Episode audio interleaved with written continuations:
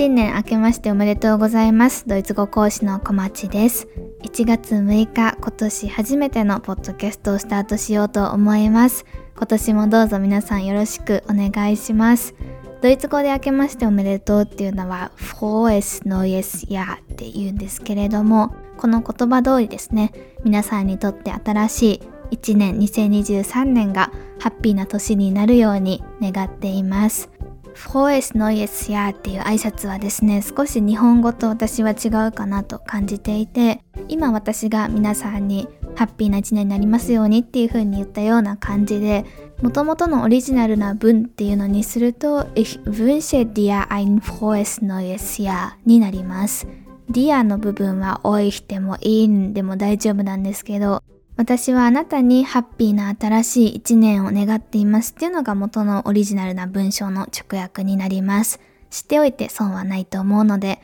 心躍るドイツ語講座2023年第1回目のね、学びということで、こんな感じで今年も本当にどうぞよろしくお願いします。このポッドキャストをスタートしてから新しい年を迎えるっていうのがおそらく3年目ぐらいになると思うんですけど、基本的に毎年新しい年が来たら、フォアゼツ、抱負をね、ドイツ語で考えましょうっていうポッドキャストを出すことが多かったです。ただし今年2023年はこのテーマ、フォアゼツは扱わないです。扱わない代わりにもっともっと私が大事だなと思うテーマを今日はやっていこうと思います。今日のテーマはですね、毎日コツコツドイツ語を続ける方法についてです。1月も6日ということで、おそらくほとんどの方がお正月期間に今年はドイツ語を頑張るぞみたいな感じで、ドイツ語に対する何かしらの目標を立てている状態じゃないかなと思います。言うは安し、行うは形しっていう風に日本語でも言うと思うんですけど、ドイツ語でも leichter gesagt als getan っていう風に言うことができます。言うのってすごく簡単です。ただですね、それがまずファーストステップになるので、言わない方がいいとかそういうことは私は思わないんですけど、ただ、言うだけ言ってやらないっていうパターン、多分皆さんもですね、ドイツ語だけじゃなくて、いろんなことで経験してきたと思います。私の場合はそれがよく筋トレになるんですけど、よし、筋トレ頑張るぞって言って、まあ、1ヶ月ぐらい続いてもちょっとそこからなかなか先にね、進めなかったりっていうのが結構私のあるあるパターンなんですけれども、そんな自分を変えたいなって思う方に聞いてほしい今日のエピソードです。これまでにもドイツ語今年は本気で頑張るぞとか、次のレベルまで行くぞとか、内々試験受けるぞとかいう風に目標はたくさん立ててきたけれども、実際にそれを自分の腰を持ち上げて机に向かって勉強して目標にたどり着くっていうのがなかなかできない。毎日ドイツ語に触れるぞって初めは思っていて、初めの3日ぐらいは頑張るんだけれども、4日目以降なかなか続かないっていう風に、継続力に悩む方に聞いてほしい今日の配信となります。私自身はですね、さっきちょっと筋トレがなかなか続かなくてっていうのを言った後で恐縮なんですけど、どちらかというと継続は得意な方かなと思っています。ドイツ語もなんだかんだ8年間ずっとやっていますし、まあ仕事にできたっていうのは結構大きな私の中で変化だったかなと思うんですけど、あとは例えばこのポッドキャストもずっと続けられています。あとはですね、2022年振り返りの配信の時にちょっとお話ししたフランス語勉強っていうのを去年私は実は始めていたんですけど、まだ1年とは言っていないんですけど、結構続いているかなと思います。最近フランス語検定、ドイツ語にもドイツ語検定ってあるじゃないですか。で、それのフランス語検定バージョンの5級のインターネットに載っている模擬試験っていうのを解いてみたら、8割以上取れていて、結構ね、嬉しかったです。皆さんもよかったら独研で試してみてください。っ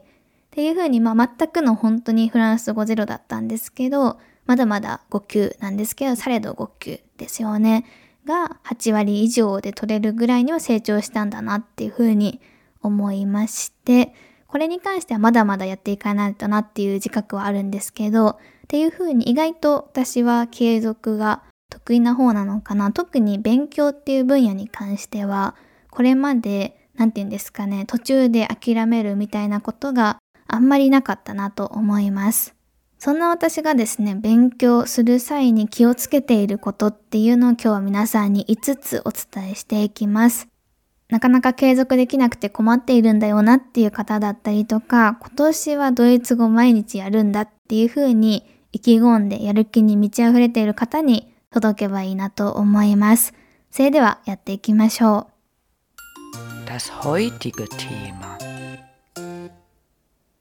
ドイツ語を継続するために大切な工夫を5つお話しする前に、まず前提条件というか、初めにお話ししたいことがあります。皆さんに質問です。語学学習、ドイツ語学習でもフランス語でも何語でもそうなんですけど、一番大切なことって何だと思いますか？一番大切です。一番の定義もね、難しいんですけど、私はこれまで8年間ドイツ語を勉強してきて、英語はまあ学生時代とかからやってきていて、フランス語はね、まだまだ初級なんですけれどもやっていて、感じるのが、ドイツ語も何語であっても継続が一番大事だと思います。生徒さんに一番大事なこととしてよく伝えているのもやっぱり継続です。継続しないとやっぱり次のステップに進めないですよね。まあ、すごく当たり前のことではあるんですけど、まずこれ頭に入れてください。この継続がめちゃくちゃ大事っていうのはほとんどの方が頭の中でちゃんと分かっていることなんですけど、ただ実際にじゃあ継続しましょうってなると、それが辛い苦しいっていう風に感じてしまう方が多くて諦めてしまうのが継続が続かない原因の大きな一つになります。じゃあ皆さんここでですね、ちょっと身の回りの人、自分でもいいんですけど、で、何か一つすごくこの人を継続して長いことやっているなっていう人を思い浮かべてみてください。全然前にいないっていう方は私で大丈夫です。まあ8年っていうなかなかな時間をドイツ語に費やしてきているわけなんですけど、まあそういった感じでですね、10年以上ピアノやってるとか、何でもいいんですけど、継続している人を思い浮かべてください。今思い浮かべた人にとって、じゃあこの継続っていうのが苦じゃなかったのか、ずっと苦じゃなくてずっとモチベーション高くてできているのかっていうと、そんなことはね、私はないと思います。少なくとも私は普通にちょっとしんどいな、もうそろそろいいかなって思う時期、たくさんありました。ただ今、例えばそれをドイツ語勉強に対して思うことっていうのはほとんどないです。で、おそらく今皆さんが思い浮かべている方もそうだと思います。昔はですね、結構そういう風に、もういいかな、ちょっとしんどいなっていう風に思う時期もたくさん経ての今だと思うんですけど、ただその時期を経た今となっては、特にその継続することに対する苦手意識というか抵抗感っていうのはなくですね、無意識にやっている方が多いんじゃないかなと思います。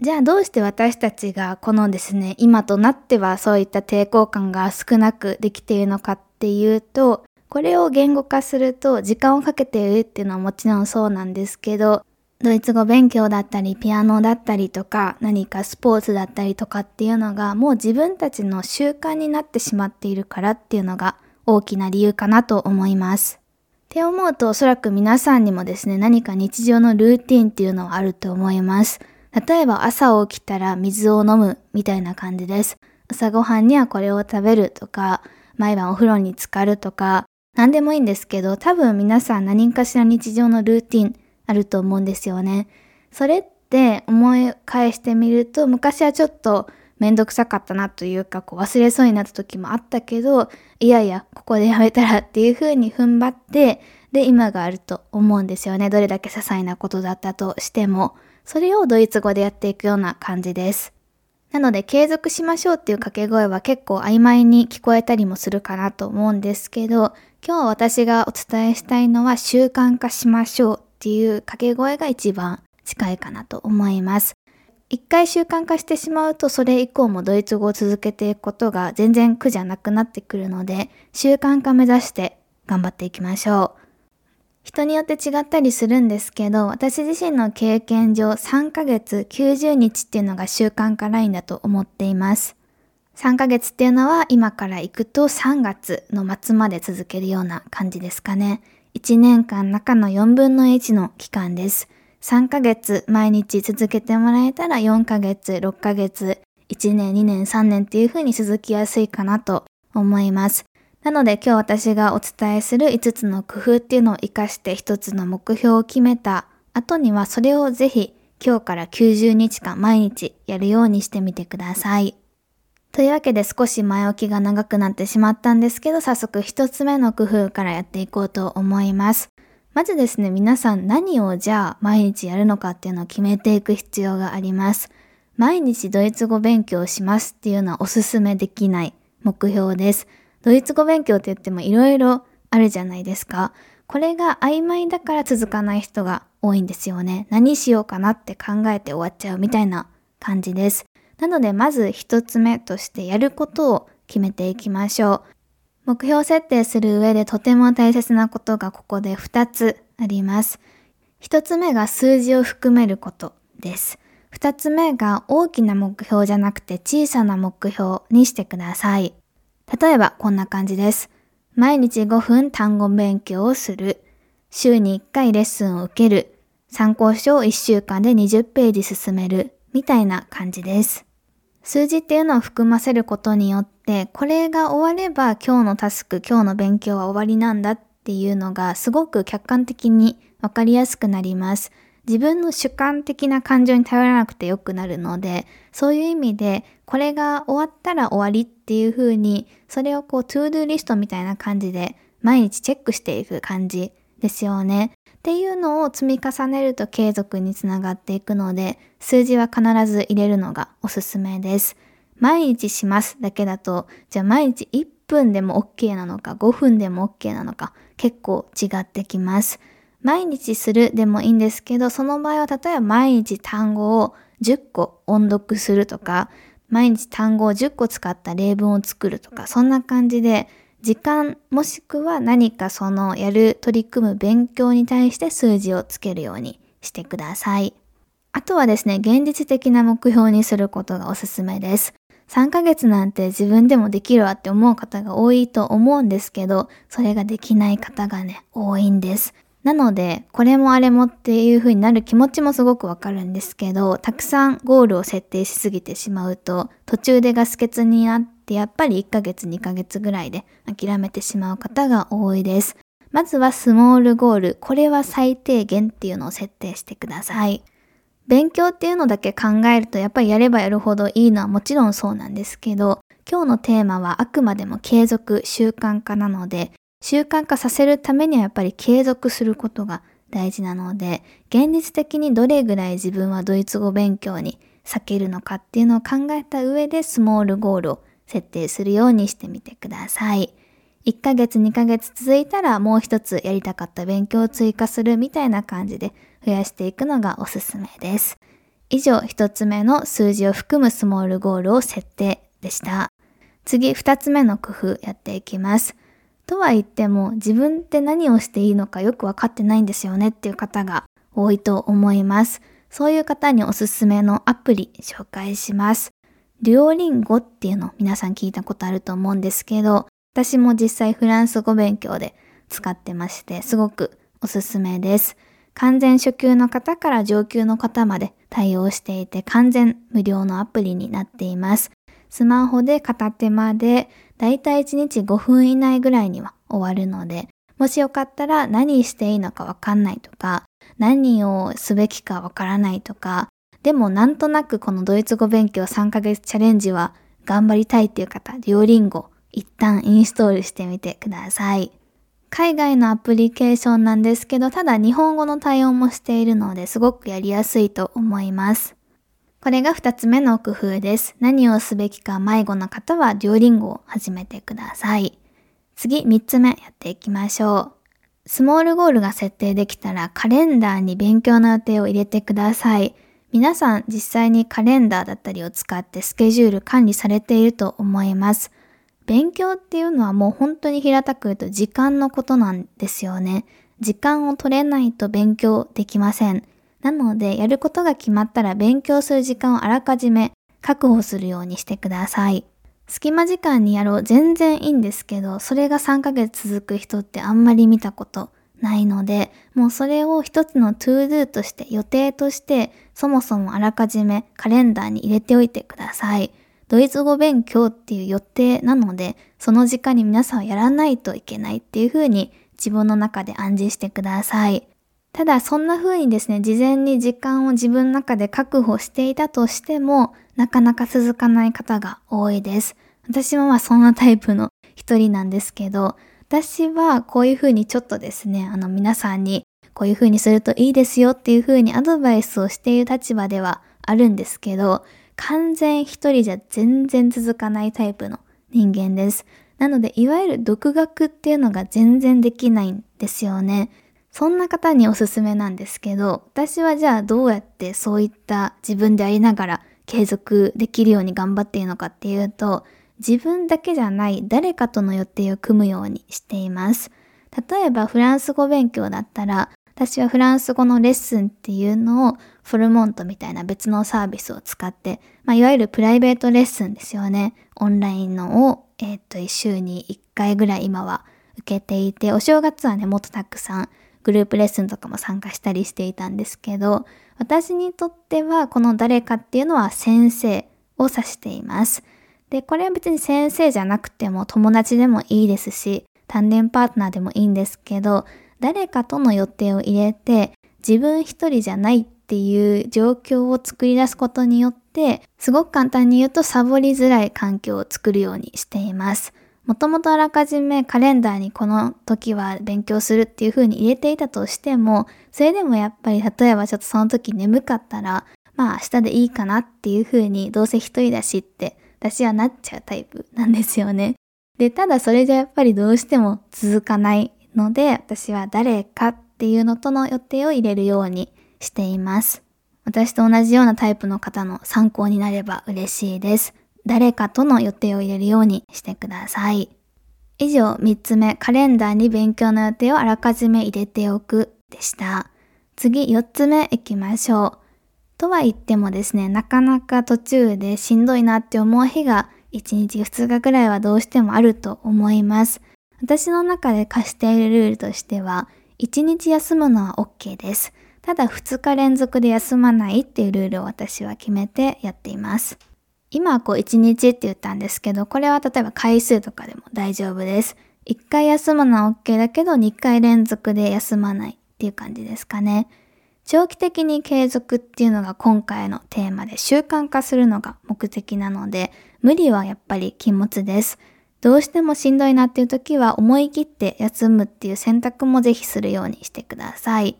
ただ、1日休むのは OK なんですけど、2日連続で休むのはなるべく避けるようにしてください。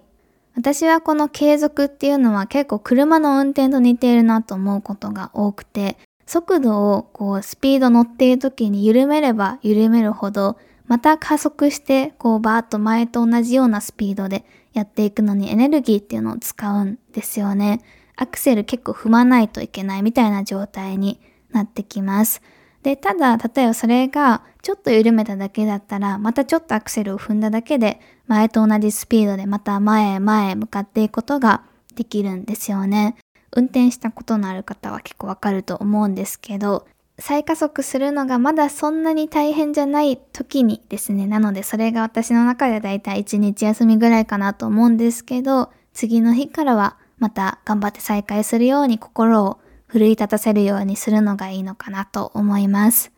仕事とかも私は結構そうだなと思うんですけど、いくらなんかこうしんどいな、もうなんかこうやりたくないなっていう気持ちにたとえなっていたとしても、実際にこうパソコンの前に座ったりとか、仕事を始めたりとかしてみると、あ、なんか結構楽しいなとか、思ったよりなんか悪くないなとか、実際に手を動かし始めると意外と集中できたりとか、楽しいって思えたりとかするんですよね。そこまでが、まあちょっとね、こう苦しい時もあると思うんですけど、もうそこは皆さん頑張って自分を奮い立たせて、ぜひ机に向かうようにしてください。これが4つ目の工夫でした。1日休むのは OK なんですけど、2日連続で休まないです。ラスト5つ目の工夫やっていきましょう。ペナルティを設けるです。多分多くの方がやっているのが3ヶ月続いたら何々を買おうみたいな感じでご褒美制度だと思います。ご褒美制度もすごく私はいいと思うんですけど、それでモチベーションが上がるならね、今回はもうとにかく3ヶ月続けるのが 一つの大きな目標なので、ただ私みたいに意志があんまり強くない方におすすめなのが、ご褒美よりもどちらかというとペナルティになります。まあ、もちろんこのね、ペナルティっていうのも聞こえがちょっとこう、すごくハードな感じなんですけど、無理ない範囲で設定するようにしてください。どうしてペナルティの方がいいのかっていうと、損失回避っていう行動経済学でよく言われている一つの、なんていうんですか、人間の習性みたいなのがあるんですけど、人はですね、何かを得ることに対する喜びっていうのよりも、失うことに対する恐怖の方が、こう感じ方としては強いっていう研究がされています。なので、例えば、こう、親子関係でね、こういうのよくあると思うんですけど、次のテストで100点取ったら何々買ってあげるっていうのよりも、次のテストで100点取れなかったら何々を没収するみたいな方が子供って100点を取ってくることが多いみたいなんですね。この辺はまあ人によって違うことも多いと思うんですけど、ただ私の場合は私は完全にそっちタイプだなと思っていて、なのでご褒美制度よりも私は自分に何かしらのこれをやらないとこれを失うっていうペナルティっていうのを設けることが多いというか、最近ちょっとこれを取り組み始めてうまくいっている事例があるので紹介させてください。はじめにちょっとこう私筋トレ続けるのが苦手でって話をしましたよね。今私はですね、筋トレなんと続いているんですよ。まあ、ちょっとこれが続かなかったら皆さん笑ってほしいんですけど、今どうして続けられているのかっていうと、筋トレをしないと今日のデュオリンゴをできないっていうルールを私は自分の中に課しています。デュオリンゴっていうのは2つ目に紹介した無料アプリなんですけど、私はそれでフランス語を、えー、それを使っても勉強していて、これがね、結構そのデュオリンゴっていうアプリ私がおすすめなのが、何日間連続でやりましたっていう記録をこうちゃんと更新してくれるんですよね。なので、リマインドメールが来るんですよ。こう、今日やらないと、あなたは234日目の、なんていうんですかね、連続記録を失いますよみたいな感じでリマインドメールが来るので、今私それ多分、もうすぐ250回とか連続で続けていることになるんですけど、この記録失いたくないじゃないですか。で、250日も続けていると、まあ、ほとんど1年の間3分の2ぐらいですよね。自分の習慣になっていて、デュオリンゴを毎日することは全然苦じゃないんですよね。むしろやりたいんですよ。そのむしろ記録を伸ばしていきたいっていう気持ちが強くて。ただ、そこに筋トレをやらないとデュオリンゴをしないっていう風に掛け合わせることによって、デュオリンゴめっちゃしたいけど筋トレをしないとできないっていうまあ、一種のペナルティみたいな感じですかね、を作り出しています。このペナルティ効果を使って私はなんだかんだ筋トレを続けられていて、まあ、時々ね、ちょっとこう、どうしてもっていう時は、さっき紹介した一日休むっていうのをやったりしているんですけど、なんだかんだできているので、まあ、こんな感じでやるのがいいのかなと思います。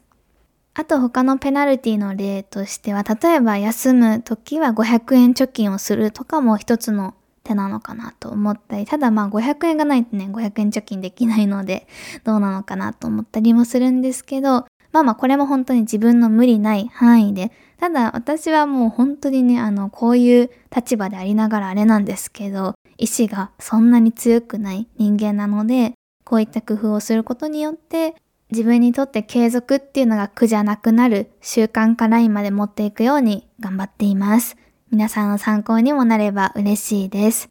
このポッドキャストを聞いておそらく皆さん今頭の中でですね、じゃあこれをちょっと毎日これぐらいやってみようかなっていうのが一つできたんじゃないかなと思います。ぜひそれを3ヶ月間頑張って続けるようにしてください。人によってはこの習慣化ラインっていうのが60日だったりとか、もっともっとかかる方ももちろんいるんですけれども、とりあえず3ヶ月頑張る、そして頑張ったっっていう経験を積むことによって、あ、自分でも習慣化できるかもとか、継続結構できるかもっていう一つの自信にもなりますので、ぜひまずは3ヶ月目標に頑張ってみましょう。私も今年はですね、フランス語を続けれるように無理ない範囲で頑張っていけたらいいなと思っています。もしフランス語ができるリスナーの方がいたら何かアドバイスがあればくれると嬉しいです。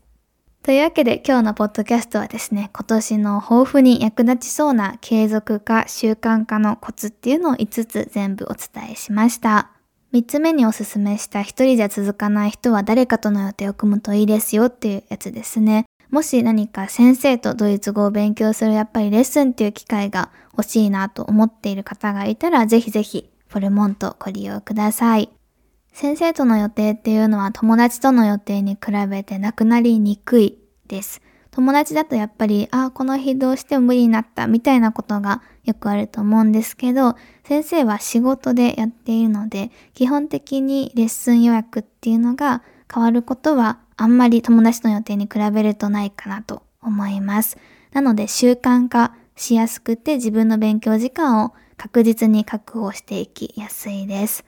またもちろんなんですけど正しい知識の習得も促すことができます。自分の間違いって特に初級の場合は相手に言われないとわからないことが多いですよね。私もフランス語とかドイツ語のレッスン、このお正月期間に結構たくさん受けたんですけど、そこで指摘されたことすごく頭に残っていて、ちゃんと気をつけようって思えます。緊張はね、もちろんするし、ちょっとエネルギーも使うんですけど、そういう意味でもすごくおすすめです。あとはそういった先生とかレッスンとかにお金を自分で払うことによって頑張らないとっていう風に自分へのいいプレッシャーになるのも一つ利点かなと思います。1月のドイツ語レッスンまだまだフォルモントでも予約できますのでもしよかったら一度ホームページ覗いてみてください。というわけで今日の配信はここまでです。2023年もポッドキャスト心躍るドイツ語講座そしてもう一つのポッドキャストヤパーニッシュドイツ語カフェよろしくお願いします。今年もドイツ語を楽しんでいきましょう。それでは、チュース